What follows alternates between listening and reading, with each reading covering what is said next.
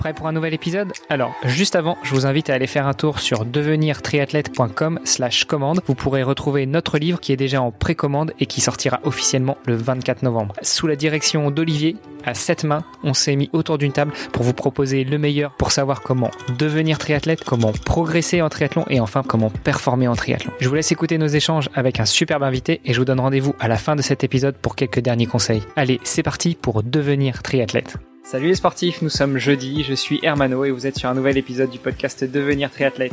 Olivier de Scooter co-anime toujours cet épisode avec moi. Salut Olivier. Salut Hermano. Et nous sommes toujours bien accompagnés avec Juliana Antero pour cette semaine d'épisode spécial recherche médicale et place des femmes dans le sport. Salut Juliana. Bonjour Hermano, bonjour Olivier, merci d'être là à nouveau avec vous. Juliana, tu nous as dit que tu travaillais à l'INSEP sur le projet Empower.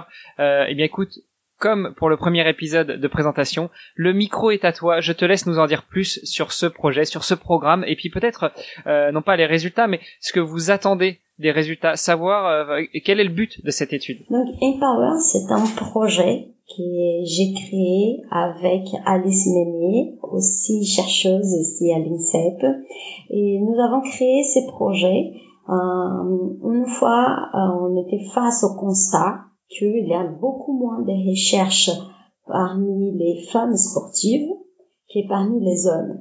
Et, et en quoi cela est un problème? C'est que la plupart des programmes, des recommandations sportives qu'aujourd'hui on peut faire à nos sportives sont basés sur la physiologie masculine.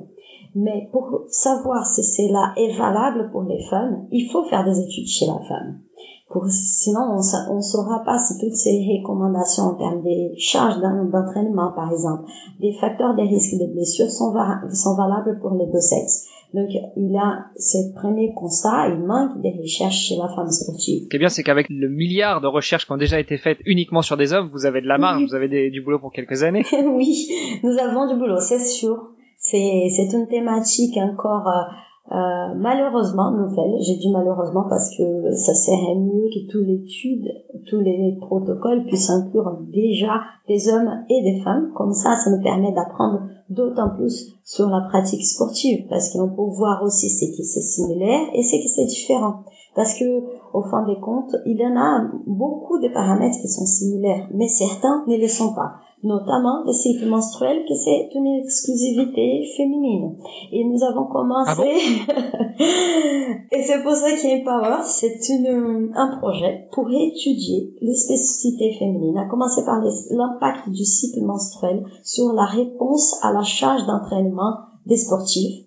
Donc, le but, c'est de vraiment apprendre à connaître, à maîtriser la physiologie féminine pour les mettre à, l'avantage de, la sportive pour qu'elle puisse travailler en synergie avec sa propre physiologie. Donc nous étudions les cycles menstruels des sportives, leur réponse à la charge d'entraînement pour savoir où est-ce qu'on peut gagner, où est-ce qu'on a des marges pour améliorer leur performance en tenant compte de leur propre physiologie. Et ça c'est multidisciplinaire, c'est-à-dire c'est pas sur un sport en, particulier, euh, ça va autant concerner les femmes triathlètes que euh, une sprinteuse ou euh, une joueuse de, de basket. Oui, en ce moment, nous travaillons avec plusieurs disciplines. Notre première fédération, c'était la fédération d'Aveyron, avec qui nous avons déjà un suivi de presque six mois.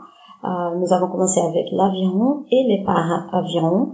Puis nous avons aussi démarré avec euh, l'escrime, avec une escrimeuse qui a souhaité euh, participer à cette étude. C'était une thématique qui lui intéressait, qui lui tenait à cœur, donc nous l'avons incluse aussi dans l'étude. Euh, nous suivons aussi des gymnastes, euh, des footballeuses et prochainement des skieuses, peut-être aussi des euh, au badminton et judo. c'est un, un, sujet qui m'intéresse énormément. Euh, je suis marié, j'ai une fille qui sont pas forcément sportifs, mais, mais c'est vrai qu'on parle souvent, peut-être euh, à tort, euh, du cycle menstruel des femmes. je sais que j'ai connu beaucoup de sportives aussi, dont parfois le cycle menstruel pouvait être suspendu ou impacté par la pratique du sport.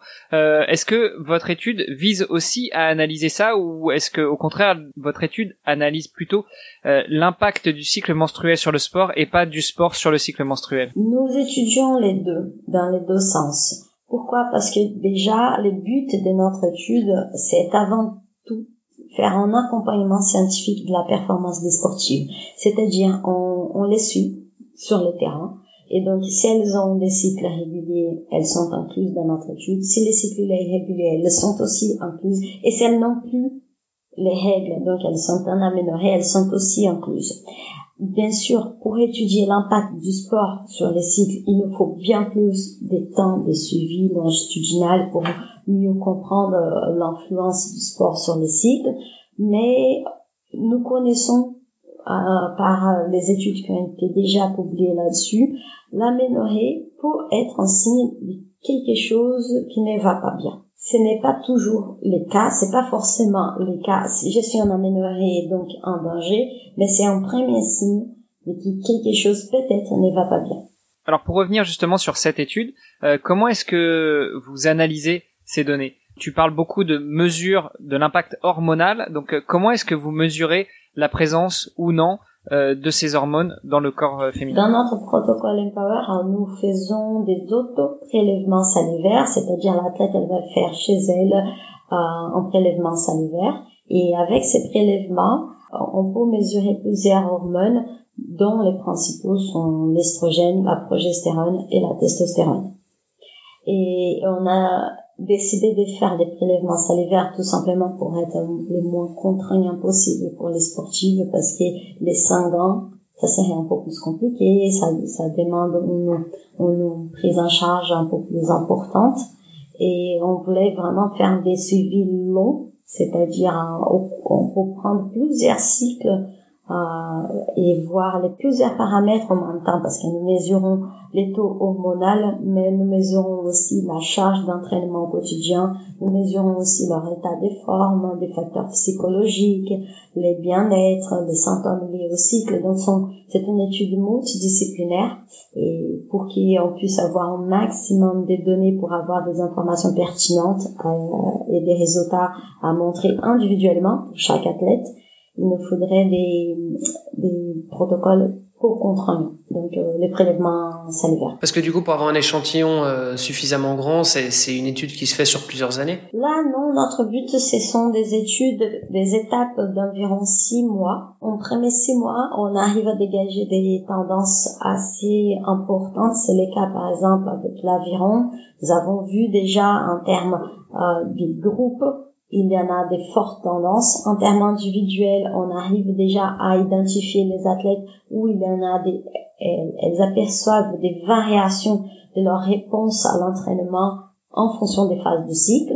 Ensuite, avec six mois, on arrive déjà à dégager ces tendances. Et, et ensuite, on peut partir en deuxième étape où on va faire euh, un suivi encore plus fin pour euh, déterminer si cette tendance se vérifie et ensuite identifier pour chaque athlète quelles sont les phases où elle performe les mieux des efforts d'endurance, des, phases où elle performe les mieux des, des, efforts de puissance et des phases où il leur faut un peu plus de récupération. Ça veut dire que à terme, l'idée c'est de pouvoir dire euh, les athlètes féminines choisissent leur date de compétition en fonction de ça, en fonction de leur cycle? Ça, c'est très très compliqué de choisir les dates de la compétition parce que, et c'est pour ça que nous, notre variable d'intérêt, c'est vraiment l'entraînement parce que la compétition, on ne pourra pas la changer. La date, elle est figée. Et, et aussi, c'est hyper compliqué d'essayer de caler les cycles en fonction des dates des compétitions parce que déjà, elles sont nombreuses. Et deuxièmement, les cycles, il peut changer. Il peut changer en raison du stress, il peut changer en, raison de, plusieurs autres paramètres et on ne veut pas essayer de, de changer la physiologie. C'est pour ça qu'on parle de travailler en synergie avec la physiologie. Et donc, en premier temps, déjà que chaque athlète elle puisse comprendre, elle puisse apprendre sur elle-même, savoir quoi s'attendre pour cet entraînement, qu'il est aussi pour plusieurs, l'entraînement, il ne peut pas changer par exemple, je reviens, pardon, je reviens dans l'exemple de l'aviron, elles sont dans les mêmes bateaux et chacune dans une phase différente. Donc, on ne pourra pas changer cet entraînement. Mais elle, peut changer déjà d'une part sa, euh, la partie des individuelle de son entraînement, de, de sa récupération, mais aussi de sa, sa, son travail en musculation, par exemple, qu'elle fait individuellement, mais surtout elle peut savoir à quoi s'attendre. Donc c'est normal aujourd'hui qu'aujourd'hui je puisse pas envoyer la puissance que je suis habituée. Peut-être que je vais alors dormir un peu plus pour être plus en forme parce que dans cette phase c'est comme ça. Par contre il y en a cette autre phase là où je peux envoyer du lourd. Où c'est là où je peux vraiment faire mon plus gros effort. Et donc c'est cette phase là que je vais construire des muscles. C'est là dans cette phase que j'ai prépare à, à gagner de la masse maigre. Et donc euh, c'est ce sont des, des adaptations comme ça qu'on peut prévoir au quotidien et nous on pense on estime que c'est là que c'est le plus intéressant pour les sportifs parce qu'elles ont trois ans quatre ans de préparation olympique. Elles peuvent s'adapter au jour les jours un tout petit peu c'est cet avantage qu'elle va construire les jours de la compétition. C'est pas avoir ou pas les règles des jours de la compétition, sauf si ce sont des compétitions de très très longue endurance. Et et pour certaines ça peut être gênant pour certaines hein, c'est pas pour toutes euh, les, femmes. Et c'est là si on identifie qu'il a vraiment un gros souci d'avoir d'être en certaines phases du cycle pendant la compétition puis on pourra essayer de voir quelles sont les solutions envisageables. Oui, enfin, c'est vrai que ça dépend énormément des disciplines. C'est clair qu'on a un match de foot, bon bah, on, voilà, on difficile de changer le match de foot parce qu'il y a une joueuse qui euh, qui a son cycle, euh, ça risque d'être compliqué. Par contre, c'est vrai que dans, bah, typiquement dans le triathlon, à moins que ce soit effectivement un championnat du monde où on s'est qualifié ou quoi, je pense que on peut facilement euh, choisir. Souvent, les athlètes en début d'année, ils doivent choisir les compétitions sur lesquelles ils veulent participer. Euh, il y en a, il y en a beaucoup. donc, euh, donc potentiellement, c'est vrai que c'est quelque chose qui peut rentrer, euh, qui peut rentrer en compte. Oui, après certaines sportives, j'ai cite Gina Smith, championne olympique, sprinteuse. Elle, elle connaît déjà, elle a déjà fait ce travail de savoir l'impact de chaque phase de son cycle sur sa performance et elle s'est rendue compte que toutes ces grosses blessures disque janvier c'était pendant les règles.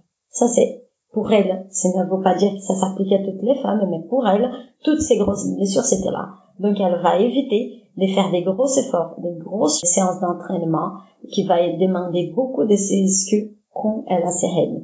Et pour les Jeux Olympiques, depuis janvier, elle avait commencé à décaler ses, ses cycles pour ne pas avoir ses règles pendant les Jeux.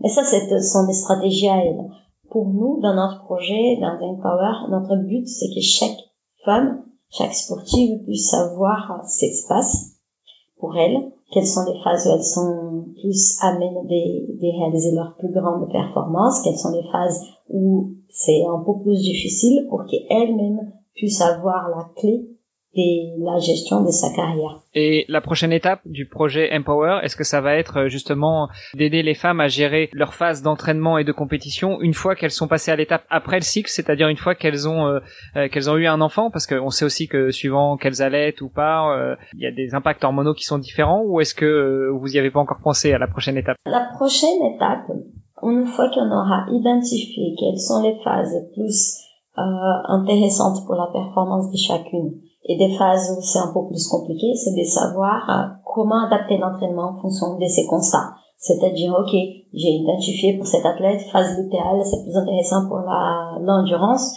Est-ce que c'est alors lors de cette phase qu'on va augmenter l'endurance? Ou à l'inverse, puisqu'elles sont déjà endurantes dans, cette phase, on va augmenter les entraînements de puissance. Donc la deuxième phase, c'est ça. Puis, euh, en ce qui concerne euh, les entraînements euh, post-grossesse, nous avons très peu de cas encore euh, parmi nos sportives nous permettant de faire un suivi d'un groupe d'athlètes comme ça.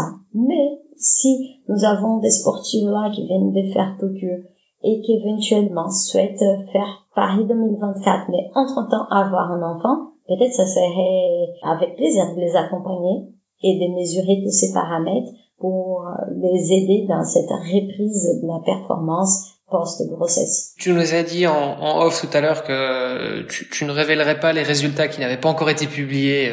Bon, logique, on te les demandera pas. Non, non, mais par rapport aux résultats qui sont qui sont peut-être déjà sortis, est-ce que euh, et, je pense que ça ça pourra intéresser euh, quelques auditrices aussi et auditeurs pourquoi pas.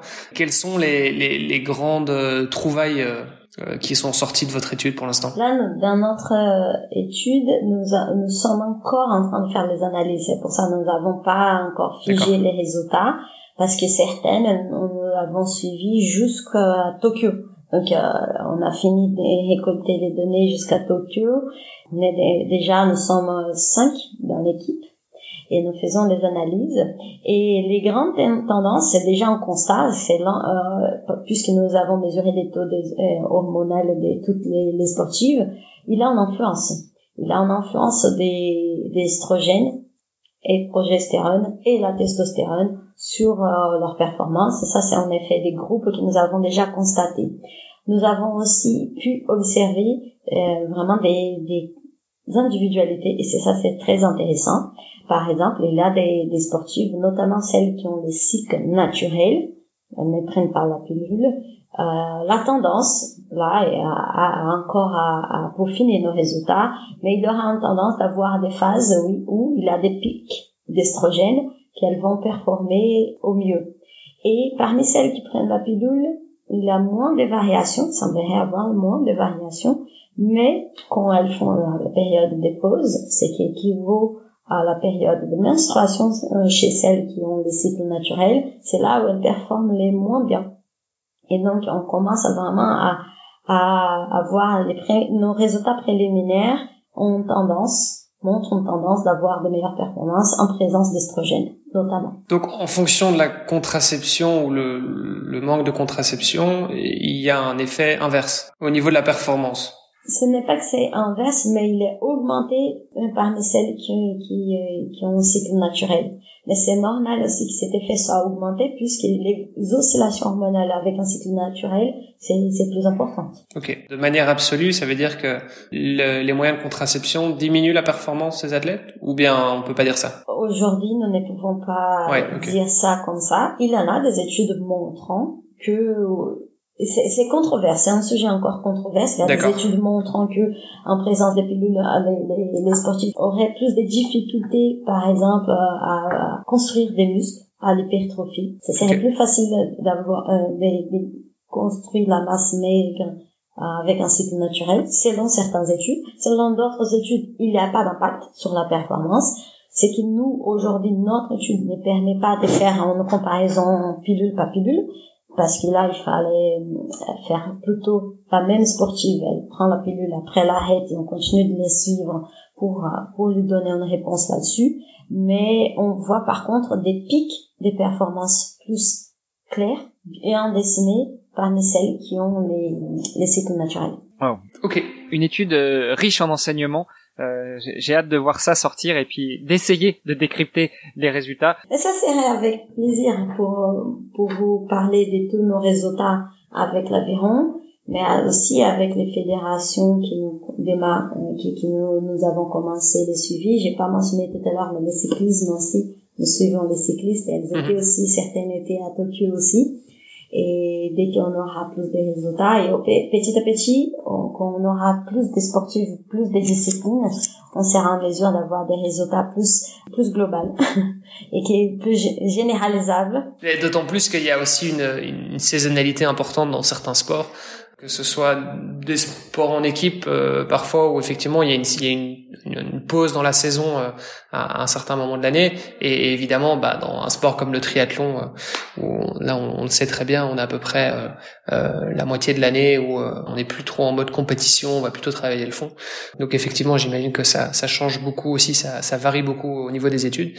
Et bah, on attend avec impatience du coup les résultats. Et puis si tu as des résultats aussi spécifiques au triathlon on sera preneur et on se refera un, petit catch-up tous ensemble. Super, merci beaucoup Juliana et puis bah on se donne rendez-vous demain du coup pour un nouvel épisode. Avec plaisir, merci Hermanon, merci Olivier. À demain. À demain. Vous avez apprécié nos échanges? Alors n'hésitez pas à aller sur Apple Podcast, laisser un commentaire, passer faire un petit tour sur les différents réseaux sociaux, taguer notre invité dont on remet toutes les coordonnées dans les notes de cet épisode et n'hésitez pas à venir faire un petit tour sur notre groupe Facebook. Je vous donne rendez-vous demain pour un nouvel épisode. Salut les sportifs